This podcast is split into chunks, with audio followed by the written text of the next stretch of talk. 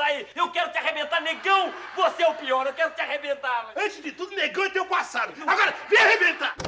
Esse aí que você ouviu é o Mussum, um dos personagens mais icônicos da TV brasileira. Um artista múltiplo que marcou gerações de telespectadores com os Trapalhões e deixou uma marca única no imaginário e na cultura do Brasil. E mesmo que você seja de uma geração mais nova, como é o meu caso, acho difícil você nunca ter ouvido alguns dos bordões do Mussum. Ele estava no cinema, na TV e nos palcos. Hoje em dia ele ocupa muitos outros espaços. Vai dizer que você nunca viu um GIF, figurinha ou meme do Mussum no WhatsApp, ou então esbarrou num vídeo dele em alguma outra rede social. Seu Olé, o senhor tem um copo de leite de capivara de Barra do Piraí? Ah, não tem não. Não tem leite de ganso manso? Ganso manso? Nem isso. Deus é testemunha que eu queria tomar leite. Bota a cachaça! Mussum foi ator, comediante, músico, cantor, compositor e sambista. Ele superou a origem muito pobre, peitou os racistas e ainda inventou uma língua falades até hoje.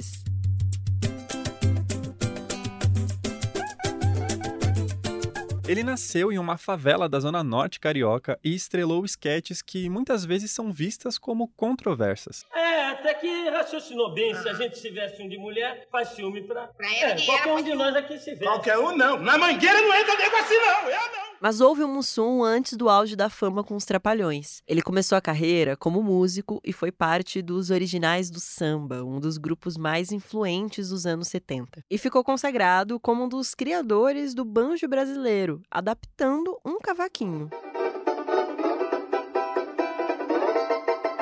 Eu sou o Kaique Matos. Eu sou a Marina Lourenço e esse é o Mussum, o Podcasts, uma série do G1 e da Globo Filmes, dividida em cinco episódios que desvendam a vida e a carreira do Mussum. Aqui você vai entender por que Mussum é um Mussum e ouvir histórias de familiares, de gente que trabalhou com ele e de admiradores, como o Martinho da Vila, o Hélio de la Penha e o Renato Aragão. Se pudesse definir o Mussum, eu definia que era uma, uma alegria viva. Mostrando que o Mussum foi muito mais do que só um trapalhão, um tocador de reco-reco, um torcedor do Mengão, um amante da mangueira ou um apreciador de mé. Os episódios estarão disponíveis semanalmente, a partir do dia 2 de novembro. No G1, no Globoplay e na sua plataforma de streaming preferida.